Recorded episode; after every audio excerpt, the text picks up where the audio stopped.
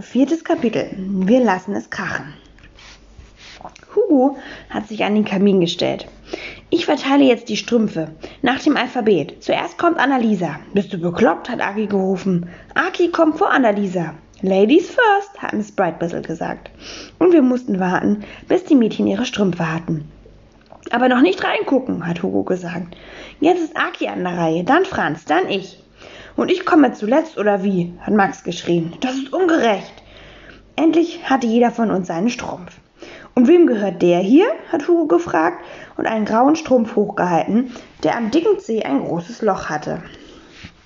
Her damit, hat Frau Sauermann gerufen und Hugo den Strumpf aus der Hand gerissen. Der gehört mir. Erst jetzt habe ich gesehen, dass sie nur einen Strumpf anhatte. Ihr Bein war haarig und auch sonst nicht sehr hübsch. Aber viel interessanter als Frau Sauermanns haarige Beine war natürlich, was in unseren Strümpfen steckte. Aha, hat Aki gesagt. Er klang nicht sehr begeistert. In allen Strümpfen steckten nämlich dasselbe. Christmas Cracker, rief Miss Brightwhistle begeistert. Was für eine wundervolle Idee. Cracker? Kann man die essen? hat Max gefragt. Cracker heißt Kracher, du Vielfraß, meinte Pauline. Wenn es wenigstens richtige Kracher wären, hat Aki gesagt. Knallbonbons sind Babykram, habe ich gesagt. Wir hatten nämlich schon mal welche von Miss Brightwhistle bekommen. Ich wusste nicht mehr, was in meinem damals drin war. Es konnte also nichts Großartiges gewesen sein. Ich habe Aki angeschaut und Aki hat mich angeschaut. Wir hatten beide etwas Spannenderes erwartet. Hoffentlich sind sie wenigstens richtig laut, hat Aki gesagt und mir seinen Knallbonbon hingehalten.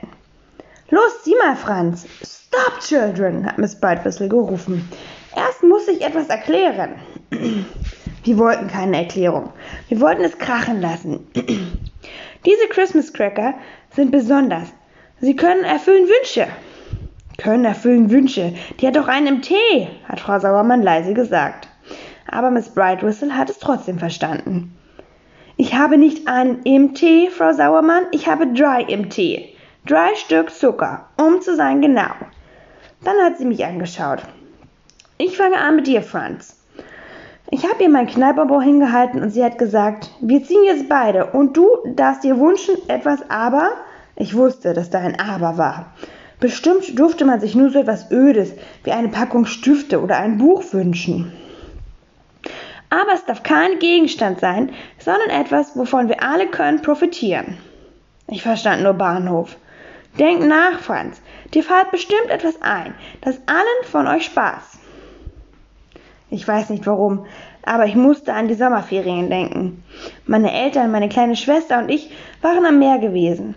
Wir hatten eine Sandburg gebaut mit einem Turm und einer Fahne obendrauf. Ein Knall ertönte. Ich hatte gar nicht gemerkt, dass ich an dem Knallbonbon gezogen hatte. Ih, da kommt ja nur Sand raus, hat Max gesagt. Frau Sauermann verzog das Gesicht zu einem Grinsen und wollte bestimmt was Fieses sagen, aber ich konnte es nicht hören. Denn plötzlich wehte ein Wind, aber der Wind war nicht kalt, sondern warm und es roch nach Salz und Meer. Ich stand am Strand, aber nicht nur ich. Aki, Max und Hugo waren auch dabei und sogar die Mädchen.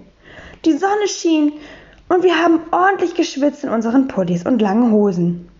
Da kam Miss Brightwhistle über den Strand gelaufen. Sie trug ein Sommerkleid und hatte einen großen Hut auf.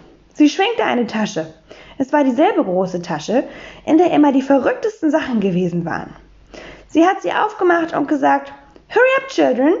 Zieht an die bathing, the bathing costumes.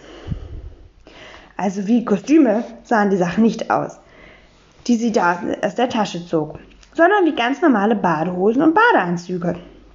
So schnell hatte ich mich noch nie ausgezogen.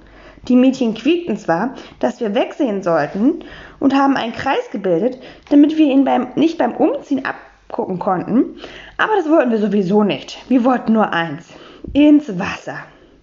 Wir haben uns nass gespritzt und gegenseitig untergetaucht und geschrien und die Mädchen haben gekreischt.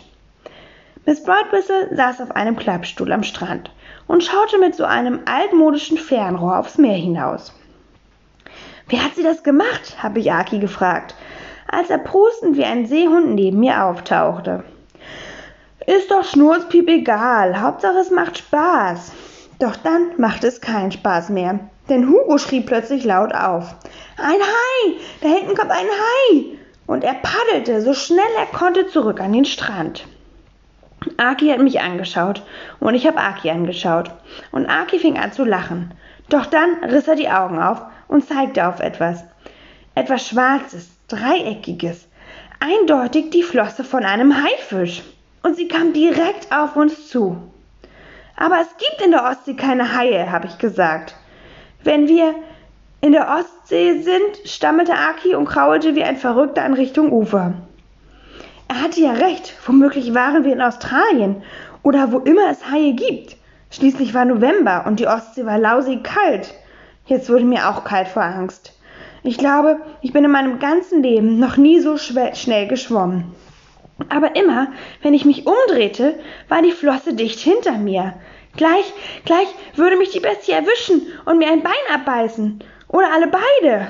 Die anderen waren schon am Ufer und schrien und wedelten mit den Armen. Nur Miss Brightwhistle saß immer noch auf ihrem Klappstuhl und hielt ihr Fernrohr vor die Augen.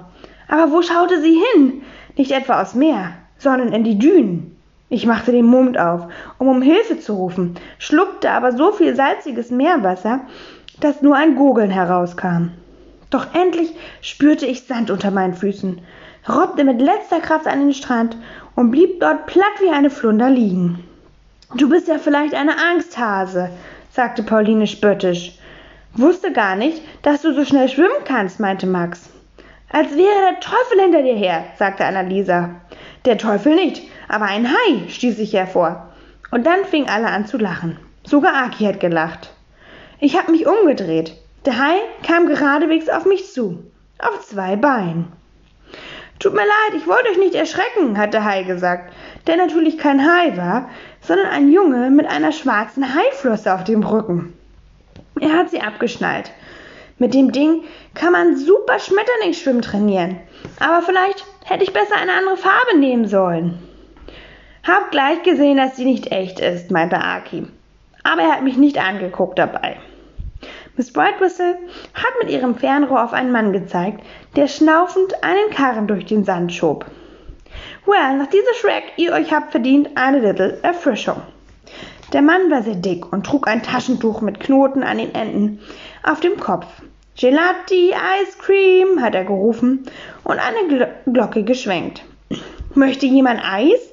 Was für eine blöde Frage. Er hat jedem von uns ein Eis geschenkt. Irgendwie erinnerte mich der Eismann an jemanden, aber ich wusste nicht an wen. Dann hat Aki ein paar angeschwemmte Glibberquallen aufgesammelt und wollte die Mädchen damit bewerfen. Aber Annalisa und Pauline haben sich geduckt und die Quallen bekamen Hugo ins Gesicht. Der hat vor Schreck sein Eis in den Sand fallen lassen, ist rumgehüpft wie ein Rumpelstilzchen und hat Ih und Äx und Wirk geschrien. Ich wusste nicht, dass du auch gegen tote Tiere allergisch bist, hat Aki gesagt. Da hat Hugo noch lauter gebrüllt. Inzwischen war uns kalt geworden und wir haben uns schnell wieder unsere Sachen angezogen. Und wie kommen wir jetzt nach Hause? hat Annalisa gejammert und sich umgeschaut. Auf der anderen Seite war das Meer, auf der anderen die Dünen und dazwischen ein rot-weiß geringelter Leuchtturm. Aber ehe sie anfangen konnte zu heulen, standen wir auch schon wieder in Miss Brightwhistles Wohnzimmer. Eben waren wir doch noch am Meer, hat Hugo gestottert und einen Rest Libberqualle von seiner Brille gezupft. Wie geht das denn? Fantasy kann versetzen Berge, hat Miss Brightwhistle gesagt. Am Meer von wegen, hat Frau Sauermann gespottet. Aus dem Knallbonbon ist Sand gerieselt. Das war alles. Ich habe in meine Hosentasche gefasst und einen Krebs rausgezogen. Er war genauso tot wie die Quallen und hat schon ziemlich gestunken. Und was ist das hier? habe ich gefragt und den Krebs Frau Sauermann unter die Nase gehalten. Die wurde ganz grün im Gesicht. Wenn du sowas nochmal machst, Junge, bekommst du einen Eintrag. Schreib sie hinter die Ohren. Miss Brightwhistle hat eine Augenbraue hochgezogen. Oh, müssen Ihre Schüler hinter die Ohren schreiben? Nicht mehr in die Heft? How interesting. Wir haben natürlich alle gelacht, sogar Albrecht. Father Christmas saß im Sessel neben Frau Klavitter, hatte die Hände über seinem dicken Bauch gefaltet und lächelte freundlich. Und da wusste ich auch, an wen mich der Eisverkäufer erinnert hatte. Jetzt will ich an meinem Knallbonbon ziehen, hat Pauline gerufen. Ich habe einen super Wunsch. Aus ihrem Knallbonbon fielen aber nur ein paar Zuckerwürfel. Waren die für Miss Brightwhistle? Nein, nicht für Miss Brightwhistle. Wir hörten es wiehern und etwas stupste mich an die Seite. Ein Maul, ein Pferdemaul. Das hätte ich mehr denken können, dass sich Pauline ein Pferd wünscht. Aber es war nicht nur eins, es waren viele. Und es waren auch keine richtigen Pferde, sondern Ponys. Trotzdem hat Polly gerufen. Ich habe Angst vor Pferden. Genau, Pferde beißen, rief auch Molly. Diese nicht, hat Miss Brightwhistle gesagt und wieder ihre Taschen geöffnet. Diesmal hat sie schwarze Kappen herausgezogen, wie Reiter sie tragen. Wir mussten sie aus, aufsetzen. Und dann sind wir auf die Ponys geklettert. Meins hieß Chess und war schwarz-weiß gecheckt wie eine Kuh. Miss Brightwhistle saß auf einem richtigen Pferd, aber nicht rittlings wie wir, sondern so schräg, wie man es manchmal auf alten Bildern sieht. Sie reiten ja im Damensitz, Miss Brightwhistle, hat Pauline gerufen. Ist das nicht schrecklich unbequem? Oh no, my dear, das ist die überhaupt einzige Art, wie man kann reiten. Ich wollte weder so noch anders reiten, sondern so schnell wie möglich wieder runter vom Pferd.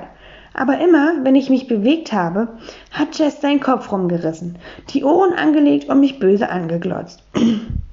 Nun kam ein sehr dicker Mann in schlammbespritzten Stiefeln und mit einer langen Peitsche in der Hand zu uns auf die Koppel. Er hat an seiner Schirmmütze getippt, die Peitsche geschwungen und gerufen und schriet und jetzt tarab ich musste mich an, die Mähne, an der Mähne festhalten, weil es so gewackelt hat. Vor mir ritt Hugo, aber reiten konnte man das nicht nennen. Er rutschte mal nach dem der einen, mal nach der anderen Seite. Wollen wir denn nicht mal überholen? hat mich Aki gefragt, der hinter mir hertrabte. Und ob, habe ich gesagt, und meine Hacken in den dicken Ponybauch geschlagen. Das hat Chess überhaupt nicht gefallen, denn er schnaubte und rannte dann los. Aber nicht nur er, auch die anderen Ponys setzten sich plötzlich in Bewegung und alle galoppierten durcheinander. Hilfe, ich kann mich nicht mehr halten, rief Max. Er hing schon halb unterm Pferd. Nur Aki hat's gefallen. Yippie, ich bin ein Cowboy, hat er gerufen. Der sehr dicke Mann ließ die Peitschen knallen und auf der Stelle standen die Ponys still. Miss Brightwhistle ist ganz elegant von ihrem Pferd gestiegen hat dem dicken Mann die Hand geschüttelt und uns dann beim Absteigen geholfen. Jedenfalls denen, die nicht schon vorher runtergeplumpst waren. Polly und Molly haben ihre Ponys einfach stehen lassen und wollten sich vom Acker machen. Aber Miss Brightwhistle hat sie zurückgerufen. Wait a minute, ihr noch nicht seid fertig. Erst ihr müsst putzen, eure Hose, eure Horse. Wieder hat sie ihre Tasche aufgemacht und große runde Bürsten herausgezogen. Dann hat sie uns gezeigt, wie man das Pferdefell bearbeiten muss, bis es glänzt. Aber ich bin allergisch gegen Tierhaare, hat Hugo gerufen. Doch Miss Brightwhistle hat nicht auf ihn geachtet. Hast du dir das etwa auch gewünscht? hat Aki Pauline gefragt. Pauline hat genickt. Na klar, das Striegeln gehört zum Reiten dazu. Und sie hat ihren Ponyzöpfchen in die Mähne geflochten. Dann ist mir Chess auf den Fuß getreten und ich wollte Autsch rufen. Aber dazu kam ich nicht, denn plötzlich waren wir wieder in Miss Brightwhistles Wohnzimmer. Frau Sauermann hat die Nase gerüpft. Du meine Güte, wieso stinkt es hier so erbärmlich? Das stinkt nicht, das duftet nach Pferd. Wir sind nämlich geritten, sagte Pauline stolz. Aber Frau Sauermann hat nur den Kopf geschüttelt. Einbildung ist auch eine Bildung. Hugo hat sich gemeldet und mit dem Finger geschnipst. Miss Brightwhistle, Miss Brightwhistle. Darf ich jetzt? Ich habe einen ganz tollen Wunsch. Der gefällt auch allen anderen. Na, das wird was sein, hat Aki gemurmelt. Hugo wünscht sich doch bestimmt nur etwas, das seine Mutter auch erlaubt hat.